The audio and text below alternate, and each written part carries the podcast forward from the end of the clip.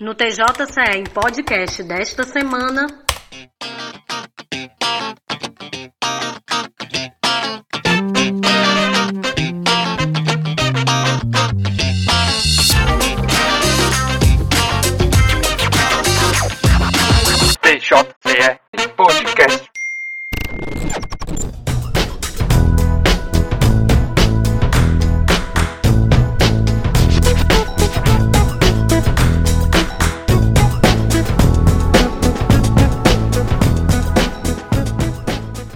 Aqui quem fala é a Marina Rates. Faz mais de quatro meses de pandemia e que, por conta disso, passamos a praticar o distanciamento social. Mesmo assim, o Tribunal de Justiça do Ceará não parou. Adotou o trabalho remoto, passou a fazer as sessões e audiências por videoconferência, além de ter intensificado o atendimento eletrônico, né, Ulisses? Olá, ouvintes! Foi isso mesmo, Marina. E passados esses quatro meses, a gente quer saber como foi a experiência de alguns dos usuários do sistema de justiça nesse período com atendimento exclusivamente online. No episódio de hoje, vamos ouvir duas advogadas e suas clientes. Vamos dizer que elas vão dar um feedback. A Manu traz os depoimentos. É contigo, Manu.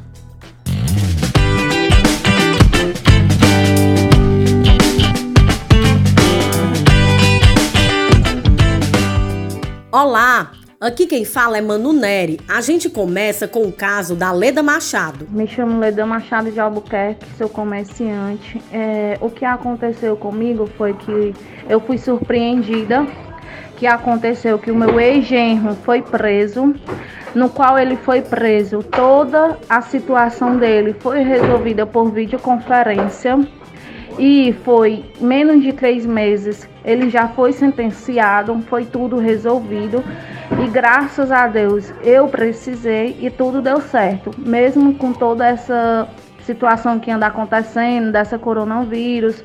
Então, foi tudo dado certo. Foi preso, foi sentenciado, teve audiência, tudo por videoconferência.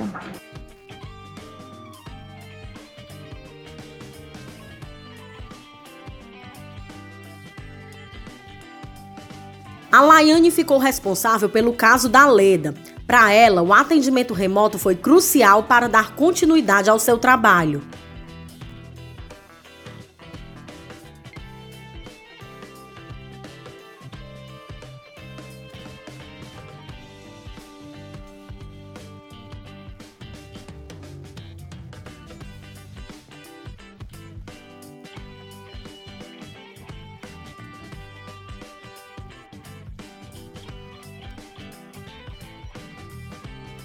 Olá, ouvintes. Me chamo Kátia Bezerra, sou advogada da Abreu Barbosa e Viveiros, pós-graduada em Direito Processual Civil pela PUC do Rio de Janeiro, pós-graduanda em Direito do Trabalho e Processo do Trabalho pela Universidade Cândido Mendes. A Kátia também divide com a gente sua experiência no judiciário durante o distanciamento social. O que mais o advogado atuante, né, pela sua experiência profissional, ele verifica que o jurisdicionado sempre lhe questiona, doutor, quando é que o processo vai durar? Quanto tempo o processo vai durar? E a gente sabe que antes da pandemia, muito raramente despachava-se um requerimento pessoalmente com o juiz de direito, salvo necessidade de uma medida de urgência. Mesmo assim, as dificuldades são justificadas, pois o juiz está realizando audiência, está sentenciando em seu expediente. Em razão disso, a gente nota que durante esse período da pandemia, o Poder Judiciário cearense, primeiro e segundo graus, tem contribuído de forma colaborativa para a atuação da advocacia e para dar uma resposta para a sociedade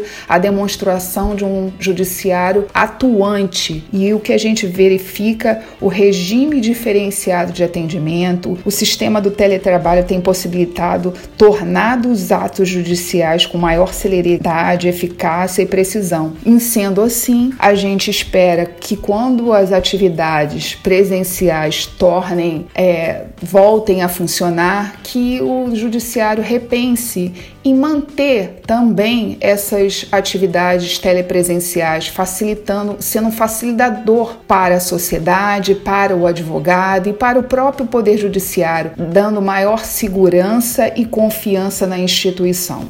A Kátia trouxe a Ana Caroline, que conta por que precisou da justiça durante a pandemia. Queria agradecer o convite para falar um pouquinho da minha experiência como parte numa ação nesse período de pandemia. E de antemão queria falar que a minha experiência foi bem positiva em relação à celeridade processual aqui com o judiciário do estado do Ceará. Bom, precisei entrar com a ação é, antes mesmo do período de pandemia, só que ela está tramitando. Até hoje, a maioria dos procedimentos foram feitos nesse período de isolamento social. O meu caso é uma ação de expedição de alvará, na qual eu sou beneficiária de pensão alimentícia, e essa pensão incide também em cima dos valores de FGTS, né, do meu pai, que é ele quem paga a pensão.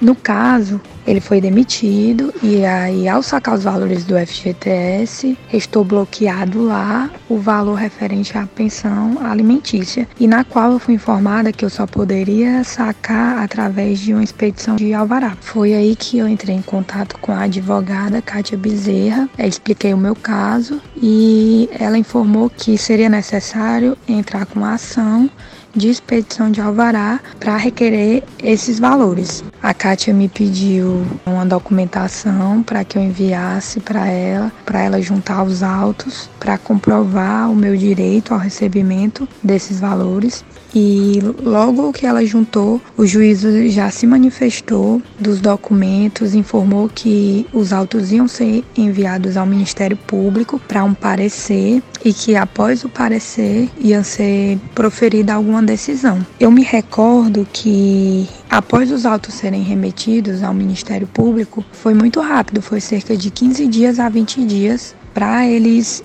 se manifestarem, né, darem um parecer, e o parecer foi pelo deferimento da ação, só que seria necessário é, a juntada de outros documentos. Então a Cátia me solicitou novamente novos documentos, ela juntou aos autos e me informou que após essa juntada de documentos, o processo já ia ficar concluído para julgamento.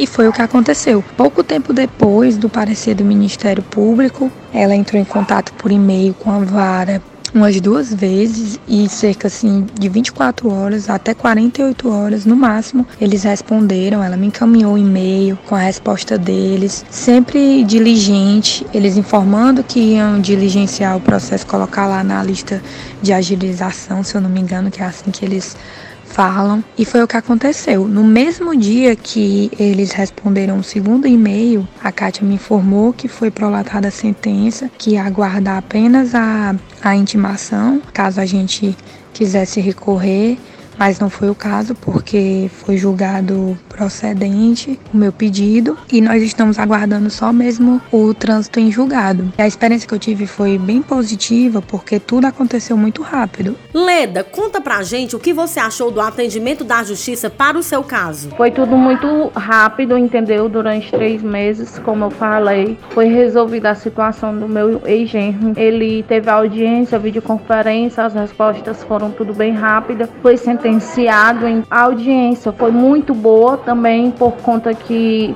a juíza liberou pro filho dele falar com ele por videoconferência. Eu, ex-sogra, falar com ele também, que presenciei toda a audiência dele e que a juíza, o promotor, foi muito bom, muito excelente pelo o resultado ter sido muito rápido e por eles ter liberado para o meu neto poder falar com o pai dele. Você chegou a participar da videoconferência ou só sua advogada? Manu, eu participei sim da audiência videoconferência. Foi muito boa foi uma audiência excelente por videoconferência. Foi um resultado muito rápido e o juiz foi muito rápido, o promotor foi muito rápido, tanto com as respostas, foram muito gentis comigo sobre a audiência e liberou para o meu neto falar com o pai dele. Foi tudo bem, graças a Deus.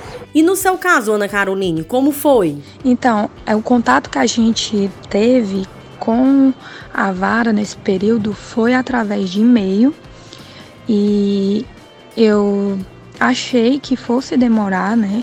Por, por ser através de e-mail, só que não, as respostas foram muito rápidas, é, foram cerca de 24 a 48 horas no máximo, entendeu? A gente teve resposta dos dois e-mails que nós enviamos, nenhum ficou sem resposta.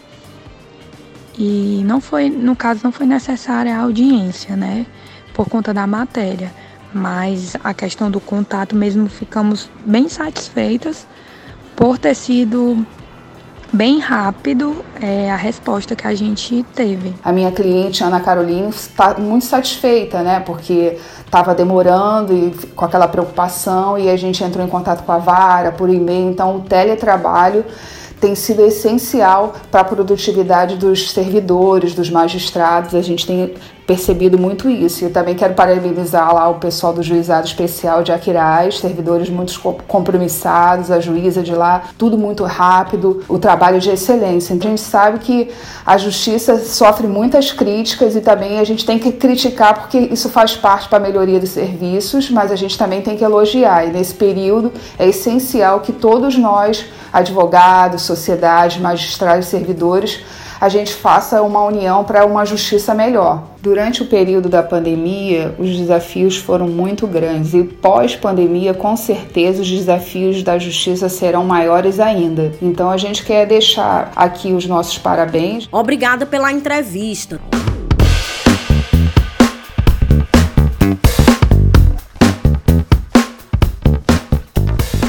Todo final do programa, a gente pede para nossos convidados darem uma dica cultural.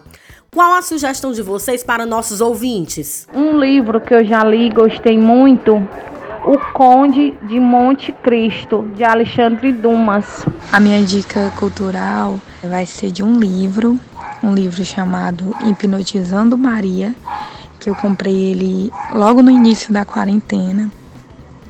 E foi um livro que me surpreendeu muito, porque ele fala de hipnose só que ele ensina que a hipnose é uma coisa que todos nós fazemos diariamente. Por quê? Porque ela acontece através das sugestões, tanto positivas quanto negativas, que a gente faz para resolver os nossos problemas. Então, quando a gente sugere que a gente é capaz de resolver algo, capaz de fazer algo, a gente consegue entendeu? É como se fosse aquele o poder do pensamento positivo. E o livro Hipnotizando Maria, ele fala disso, que se a gente aceitar um destino, uma sugestão para nós, é, vai ser capaz de se tornar realidade. Então, quando a gente pensa que a gente pode, a gente pensa que é, que é capaz, acontece uma espécie de auto-hipnose e a gente consegue alcançar os nossos objetivos. Então, para mim, isso foi ótimo, porque a gente começa a entender que o pensamento positivo ele pode sim fazer a diferença. Quanto negativo também, né? Quanto mais a gente é, tem aquele pensamento negativo para baixo, menos as coisas dão certo. E para esse período de pandemia foi ótimo. Enquanto a gente está apreensivo, é, depressivo, cheio de incerteza, pensamento positivo de que tudo vai melhorar nesse momento é muito importante. Eu quero recomendar uma série chamada Black Mirror. Ela traz temáticas atuais da sociedade. Os episódios são muito interessantes e é bem legal para aquelas pessoas que têm uma rotina bem apertada, né? Assim, o dia a dia muito ocupado, porque todos os episódios eles são independentes. Então fica a dica aí para os nossos ouvintes. Obrigada, Manu, pelo convite. Obrigado, ouvintes. Gostaria de aproveitar a oportunidade para fazer indicação de uma série no qual estou assistindo no Netflix, chamada no português de N com E. A série conta a história de amadurecimento de uma garotinha N, de apenas 13 anos de idade, que acima de tudo luta por amor e aceitação em sua nova família adotiva. Apesar de todo o enredo ser contextualizado no século XIX, essa série retrata suavemente temas atuais e super importantes como feminismo, bullying, racismo, dentre outros. Vale a pena conferir. Agora fiquem com Renato Gurgel e a dica de aplicativo de hoje. O que tem de bom para facilitar a nossa vida, Renato?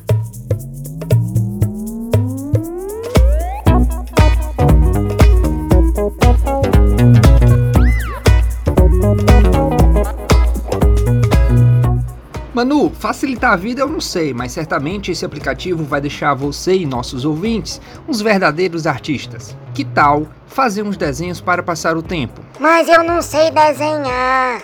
Calma, tio enjoadino. Qualquer um vai conseguir desenhar com o app Sketch Art, disponível para Android e iOS. Como é o nome? Entendi não. Tio enjoadino, vou soletrar. S de Serra, K de Quilo, E de Eco, T de Tango, C de Charlie, H de Hotel, A de Alfa, R de Romeu. Após instalado em seu equipamento, o aplicativo pergunta se você quer fazer gratuitamente um teste por 3 dias ou comprar a versão Pro, que tem mais recursos. No meu caso, eu ignorei estas opções e fiquei com a gratuita mesmo, e deu para fazer uns desenhos bem legais. Tá, vamos à prática. Ao abrir o app, você aperta em Desenhos escolhe um entre algumas categorias, como animais, lettering, que são textos estilizados. São várias, tá? Na versão Pro, que é paga, você tem muitas outras opções de desenhos. Ok, vou escolher aqui. Hum, certo, escolhi um tubarão. Em seguida, aperto em desenhar com RA, ou seja, desenhar com realidade aumentada. Por fim, coloco o celular na frente de uma folha em branco, como se eu estivesse batendo uma foto desta. O desenho é projetado no papel, e com um lápis ou caneta, vou seguindo as linhas, muito fácil. Como eu disse, qualquer um vira artista com esse aplicativo. E aqui vai uma dica bônus. Se você tiver um tripé para deixar o celular fixo enquanto desenha, melhor. Esta foi a dica desta semana. Agora eu vou indo porque tem uma parede sem graça aqui em casa para pintar, usando esse aplicativo, claro.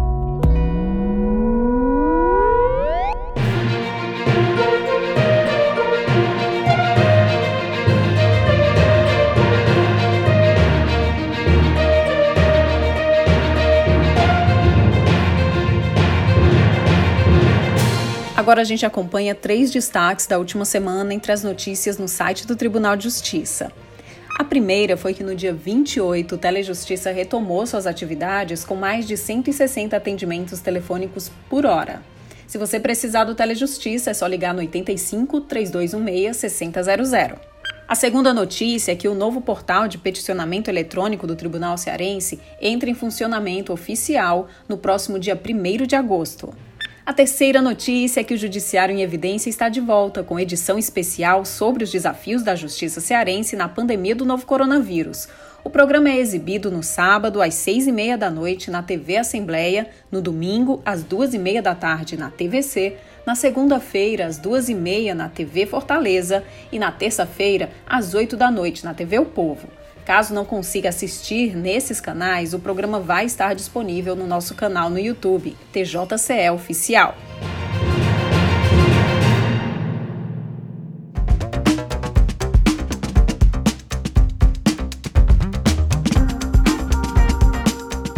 O Conselho Nacional de Justiça apresenta semanalmente os números da produtividade de todos os tribunais do país. A gente vai mostrar para vocês agora, toda última quinta-feira do mês, os números do Tribunal de Justiça cearense, né, Ulisses? É isso mesmo, Marina. Do dia 29 de junho a 19 de julho, que são os dados mais recentes, o Tribunal de Justiça do Ceará realizou 26.795 sentenças e acórdãos, 35.012 decisões e 98.240 despachos.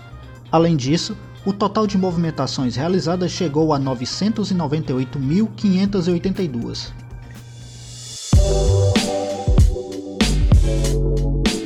A gente vai encerrando esta edição, lembrando que a equipe do podcast do Tribunal de Justiça segue com a produção sendo feita cada um na sua casa, respeitando as medidas de prevenção ao novo coronavírus.